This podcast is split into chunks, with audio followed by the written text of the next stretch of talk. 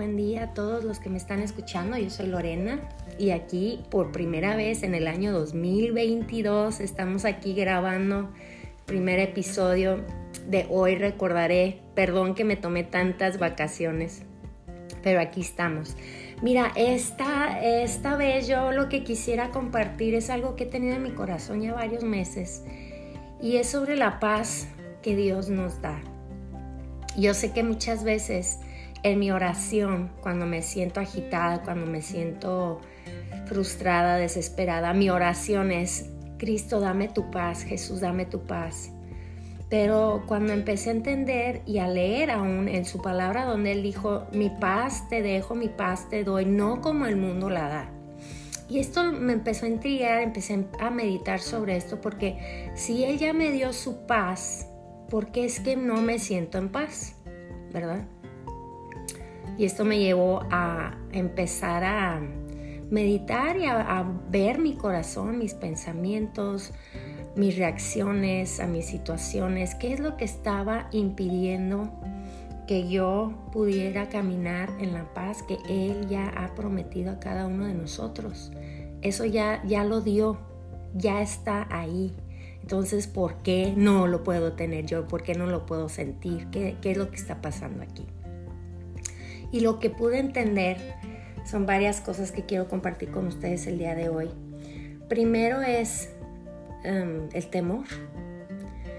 Puede ser que, bueno, hace, hace unos años mi mamá murió después de una, de una enfermedad de varios años. Y yo entendí después de eso que yo tenía un temor a morir, no a la muerte, porque sé que la muerte es victoria, pero el proceso de morir, de envejecer, de enfermarme, todo lo que es lo que se ve en este mundo, o sea, es, es, parte de nuestra vida en este mundo caído. Y ese, ese temor me robaba la paz que Dios ya me ha dado. El temor al fracaso, el temor a la soledad, a la falta, que algo me va a faltar estos temores pueden robarnos de esta paz que Dios nos ha dado. La segunda cosa que pude entender es que a veces los recuerdos son los que me están robando. A lo mejor alguien me ofendió, a lo mejor hubo un pleito, un desacuerdo, una ofensa. Y esto me está robando la paz algo que he perdido, una persona querida que ha fallecido, el recuerdo de las experiencias con el, el, luto, el deseo de tener a esa persona una vez más. Estos recuerdos, estas memorias, no estoy diciendo que es malo recordar a estas personas.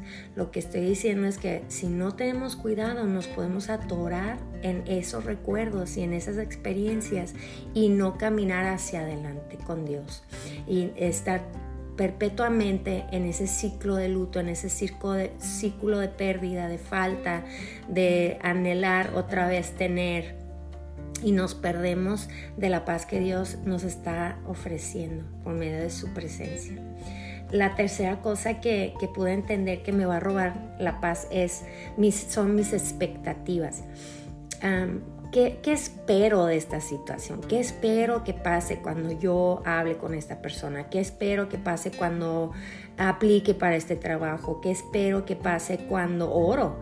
¿Qué espero que pase cuando asisto a la iglesia, cuando me pongo a, a estudiar la Biblia y no pasan las cosas que yo estoy esperando? No pasan mis expectativas, no se cumplen mis expectativas. Esa persona no reaccionó como yo quisiera, ese trabajo no me la dieron esa experiencia no la tuve como yo quisiera.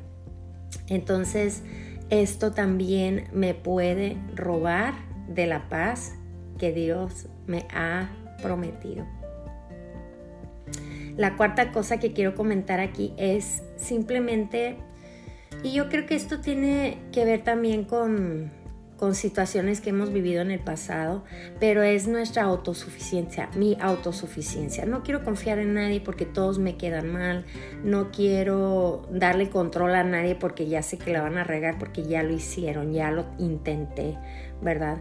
eh, aún a Dios a veces no le queremos entregar cosas o situaciones porque sentimos que no va a ser como nosotros quisiéramos que fuera.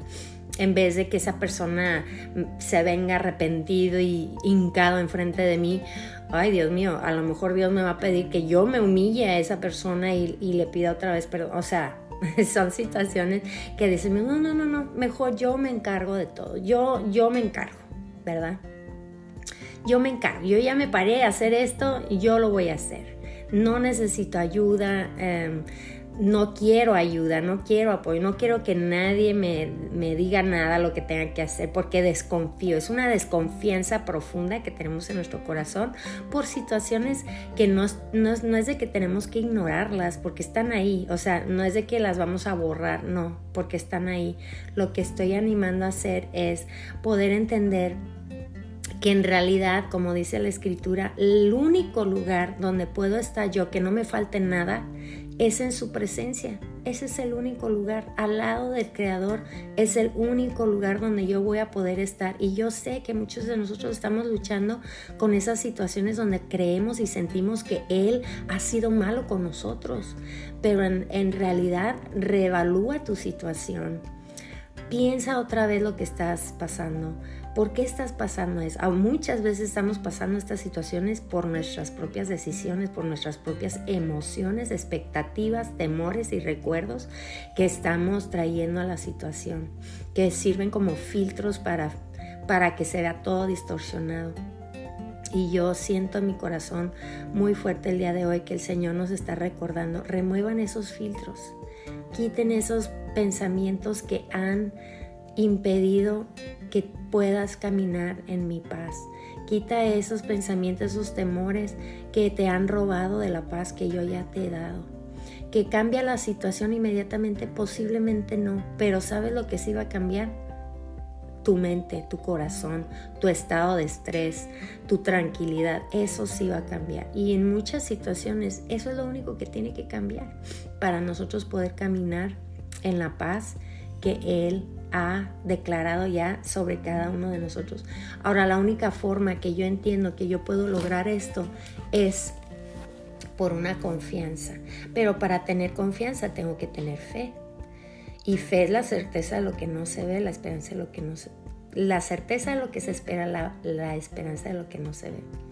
Entonces es algo que no es basado en lo que yo estoy viendo, la fe es basado sobre algo que yo puedo creer y ver en lo espiritual. Es algo sobrenatural, pero es porque yo creo su palabra. Yo creo lo que Él me está diciendo. Yo creo que Él va a suplir. Yo creo que Él es mi refugio. Yo creo que Él es mi sanador. Aunque esté peleando una enfermedad. Yo creo que Él es un Padre bueno. Yo creo que Él es un buen pastor. Yo creo que Él me va a llevar por, esa, por esos valles de sombra de muerte y, no, y no voy a, y voy a atravesarlas. A eso quiero decir. No sé que no las voy a pasar que no las voy a tener que pasar. Sí, las voy a tener que pasar, pero voy a lograr atravesarlas. Voy a llegar al otro lado, porque Él está conmigo. Él adereza la mesa frente de mí con cosas buenas, en, en presencia de mis enemigos, aún en medio de las circunstancias, las situaciones, los ataques, la enfermedad, el luto, la pérdida. Él adereza buena mesa frente a nosotros. Estas son las palabras de Dios para nosotros. Entonces, si podemos tener un poco de fe en que, bueno, a lo mejor lo que yo estoy viendo no es en realidad lo que Él desea para mí. A lo mejor sí es cierto lo que Él me está diciendo, que Él desea cosas buenas para mí. Entonces deja que tu fe crezca un poquito y un poquito más y un poquito más para que podamos empezar a caminar diariamente en ese lugar de paz que Él ha prometido a cada uno de nosotros. Empieza a caminar en ese lugar de paz, de tranquilidad, de buenas decisiones, no decisiones basadas en temores o expectativas o situaciones previas, sino decisiones basadas en su palabra, en el conocimiento y en la verdad que podemos encontrar en Él.